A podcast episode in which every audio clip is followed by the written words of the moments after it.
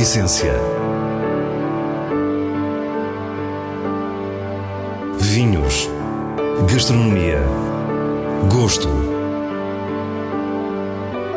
A Essência tem a autoria da revista de vinhos A Essência do Vinho, com Célia Lourenço.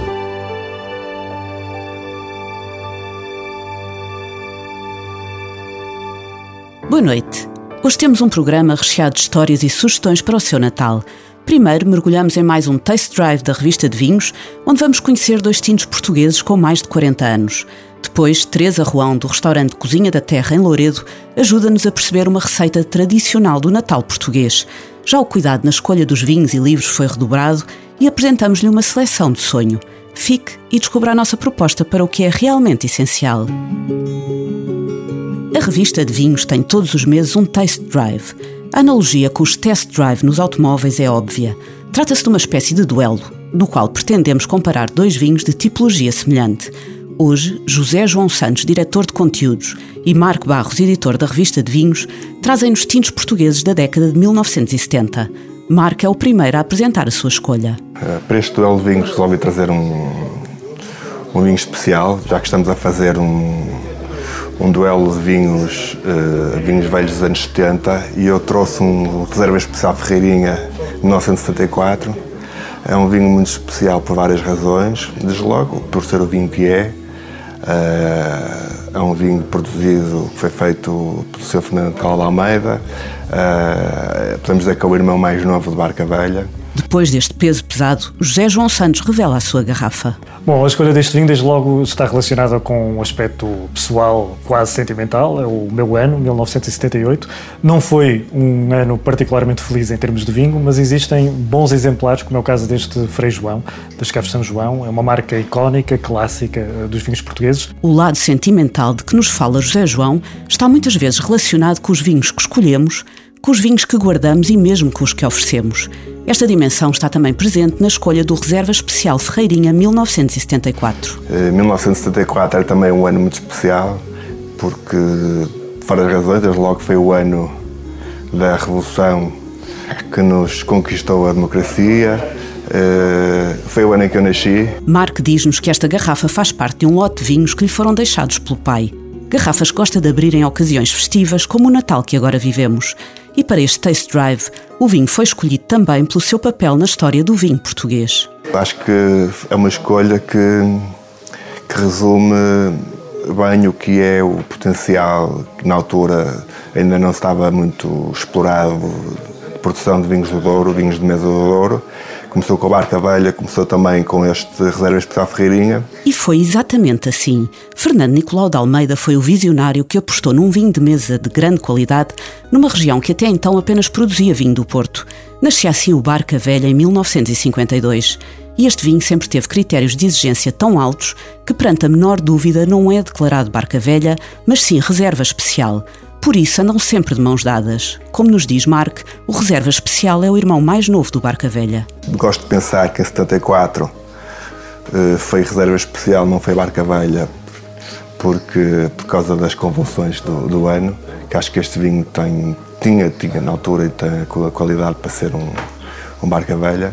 Mais do que falar-nos apenas do Frei João Reserva 1978, garboso representante da bairrada neste duelo, José João Santos explica-nos a escolha do tema. No fundo, é, esta opção por vinhos velhos está muito relacionada com aquela necessidade que eu acho que é cada vez mais premente de explicarmos à generalidade das pessoas que Portugal é um país abençoado sob vários aspectos. Eh, no caso específico do vinho, é também abençoado por possuir uma diversidade incrível de vinhos brancos e tintos, já para não falar dos fortificados, eh, que conseguem ter uma capacidade de longevidade absolutamente incrível. Este Frei João tem todos esses atributos, ou não fosse a Bairrada uma região reconhecida pelo potencial de longevidade dos seus vinhos.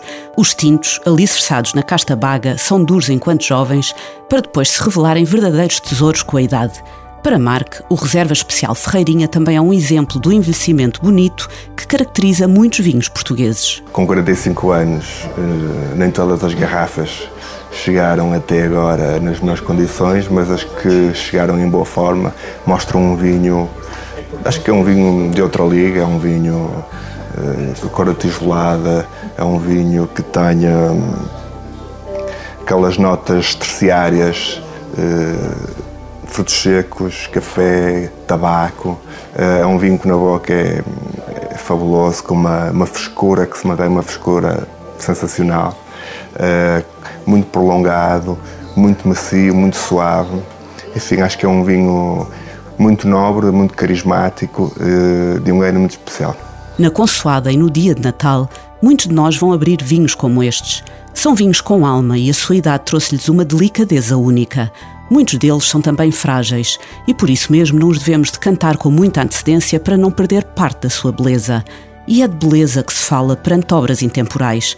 Talvez por isso, nenhum dos dois intervenientes neste Taste Drive optou pela via do confronto. Defenderam a sua escolha, mas não declararam vencedores quando ainda hoje uh, volta e meia abro uma garrafa como esta e sinto que em muitas das situações o vinho ainda dá prazer, ainda está vivo, digamos assim, uh, é uma emoção particularmente forte, uh, porque estamos a falar de um vinho já com 41 anos. Uma antiga casa de lavradores do século XVII, perfeitamente preservada, dá forma a um restaurante que nos devolve os verdadeiros sabores do norte do país – o restaurante chama-se Cozinha da Terra e chegámos a este pequeno paraíso em Louredo, freguesia do Conselho de Paredes, porque procurámos um prato tradicional de Natal. Teresa Ruão recebeu-nos e mostra-nos como faz o famoso e secular capão. O, o capão é, é, é, secular, sim, é, de, é principalmente da zona de Friamundo. Claro que influencia os conselhos limítrofes e há muita gente a uh, cozinhar capão. Aqui em casa, na, que é a casa onde eu nasci, fazíamos no, no, na época de Natal, não é? fazíamos o peru e, e, fazíamos também o capão de vez em quando, quando se arranjava, não é? Porque o capão tem um processo de produção muito difícil. Teresa Ruão é autodidata, guarda a memória do receituário tradicional e acrescenta a sua sensibilidade e o seu gosto. Por isso diz-nos que esta receita de capão não é exatamente como via fazer. Aqui em casa fazia-se, eu faço isto com a receita do, do peru e do capão que se fazia nesta casa, mais ou menos, com as minhas adaptações, mas faz, faço assim mais ou menos o mesmo género. Primeiro há então que encontrar o galo certo. O galo cresce uns 4 meses e depois, quando está com 4 meses, ele é capado. Acho que é 4 ou 5 meses assim, uma coisa ele é capado. Como Teresa nos disse, o processo não é fácil. Portanto, quem faz tem que saber o que está a fazer e fazer muito bem. E quem faz bem são normalmente senhoras assim, já de uma certa idade, que aprenderam com as mães ou com os avós e por aí adiante, e portanto uh, tratam do animal. Interessa perceber a origem deste prato que remonta ao Império Romano. O cantar dos galos terá incomodado o sono de um cônsul, tendo sido criada uma lei que proibia a existência desses animais na cidade. Para continuar a ter galos, os romanos lembraram-se de lhes retirar a voz. Perceberam depois que a carne do frango capão era diferente, como Teresa nos explica. Fica um, um, um eunuco e fica muito gordo, anafado por causa disso, não é? Porque ganha muitas gorduras e por isso é que a carne é tão saborosa.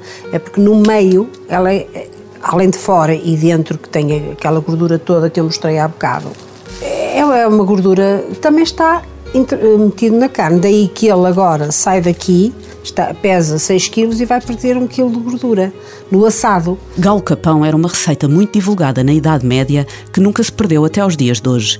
São usados galos de raças de crescimento lento que apenas comem milho e vegetação natural e andam ao ar livre. No seu restaurante, Teresa mostra-nos como cozinha. A minha receita é feita com um, um recheio de carnes, uh, poderá dizer Uh, são carnes como se fosse para um cozido à portuguesa, não é? Portanto, tem, levam tu, um pouco de tudo. Este pouco de tudo é vitela, porco, galinha, salpicão, presunto e chouriço. As carnes cozem bastante até ficarem muito tenras, de forma a desfiar facilmente. Vou metê-las num refogado que faça à parte com bastante cebola para meter as carnes a estufar, dar uma estufadela, é para, para, para, apanhar o paladar da cebola, só isso, da cebola e um bocadinho de alho. Este estufado leva caldo da cozedura das carnes. Depois, Teresa acrescenta alguns temperos e o elemento-chave para a consistência do recheio. Retifico de sal, que normalmente não é preciso nada, um bocadinho de salsa, ponho azeitonas e pão, que é para ligar, que é para aquilo ficar uma papa de, ligada que não se desfaz. Pronto, e depois recheio no capão a nossa anfitriã explica-nos ainda que antes de ir para o forno, o galo é untado com uma pasta de cebola picada, alho, sal grosso, pimentão e vinho branco. Vai-se envolver o capão com esta pasta, com esta marinada, com papel de alumínio, como vem aqui, está todo embrulhado e vai ao forno de lenha assar. A técnica de envolver completamente a peça em alumínio é fundamental porque vai manter toda a umidade que se vai libertando. O forno está a aquecer em média duas horas e depois vai para o forno uh, assar durante quatro horas. A meio da cozedura, portanto, às duas horas abrimos o forno, viramos o capão, retificamos temperos e volta a, a continuar a assar, ainda embrulhado e, e assa dessa forma uh, no forno de lenha, que aqui os assados são todos no forno de lenha. Teresa Ruão parece uma personagem de um romance histórico, mas não é. Felizmente para todos nós é bem real e pode vê-la brilhante na capa da revista de vinhos de dezembro. Quanto ao que se passa no forno, quatro horas depois, temos o galo capão de pele crocante e quebradiça, untuoso e macio, perfeito para o dia de Natal, em sintonia com a nostalgia dos nossos vinhos tintos da década de 1970. Hoje, as habituais sugestões do diretor da revista de vinhos, Nuno Pires, foram escolhidas entre os melhores do ano e são pura elegância em estado líquido. Quinta de São João Superior 2015 é produzido pela Casa de Celo, na região dos Vinhos Verdes, a partir de um lote de alvarinho e malvasia fina. É um branco complexo, cheio de garra, com untuosidade, volume e frescura. VV Bical e Maria Gomes Vinhas Velhas 2017 é produzido na Bairrada por Dirk Nipor e mostra bem a raça desta região. Elegância associada à acidez cristalina incisiva, alma mineral, um grande branco de guarda. As gestões de tintos começam no Douro, com Quinta da Boa Vista Vinha do Uso 2016, produzido pela Lima e Smith. Altivo, de volume imperial, mostra-se por camadas e antevê vida muito longa. Quinta da Falorca Garrafeira Old Vines 2015 é um vinho tinto do Dão que não nos deixa esquecer o charme que caracteriza a região. O granito, o pinhal, o final sedoso e a postura de senhora à mesa, inconfundível. Dona Maria Grande Reserva 2014 é produzido no Alentejo por Júlio Bastos. Trata-se de um tinto de grande classe, sólido, que traduz bem o espírito de Estremoz. A frescura do mármore, a concentração de vinhas velhas, a alma do produtor e entramos no domínio dos vinhos de contemplação. Blendies 1419 Winemaker Selection foi produzido pela Madeira Wine Company para celebrar os 600 anos da descoberta da Madeira. O lote inclui colheitas de 1863 a 2004. Profundo, misterioso e envolvente, a exigir humildade. 2017 foi a maior declaração de sempre de Porto Vintage. E as comparações com o mítico ano de 1945 não tardaram. Por isso, terminamos com um Porto de Honra deste ano único. Quinta de Noval Nacional Vintage 2017. É um Porto de elegância perfeita, um diamante com a harmonia própria das grandes sinfonias, a lembrar-nos a eternidade. Os vinhos de bolso trazem-lhe hoje um livro muito especial. Menus da Família Real é um álbum que reúne a coleção de mais de 600 menus guardados no Passo do Cal de Vila Viçosa, com datas entre 1882 e 1910. Os autores são Maria de Jesus Monge, Marta Páscoa e Virgílio Nogueiro Gomes. O estudo destes documentos é uma peça da história da alimentação e do gosto deste período. O livro destaca as reproduções dos menus ilustrados por Dom Carlos e os que o príncipe Dom Luís Felipe recolheu nas suas viagens a países lusófonos, de salientar também a importância dos vinhos nestas refeições. Menus da Família Real é uma edição Scribe, Fundação Casa de Bragança. E como não sabemos viver sem livros, sem vinhos e sem uma mesa, desejamos que as nossas sugestões o tenham inspirado para a época tão especial que vivemos. E agora sim despedimos-nos. Para a semana, à mesma hora, teremos mais vinhos e muitas histórias contadas por quem os faz. Tenham um santo Natal.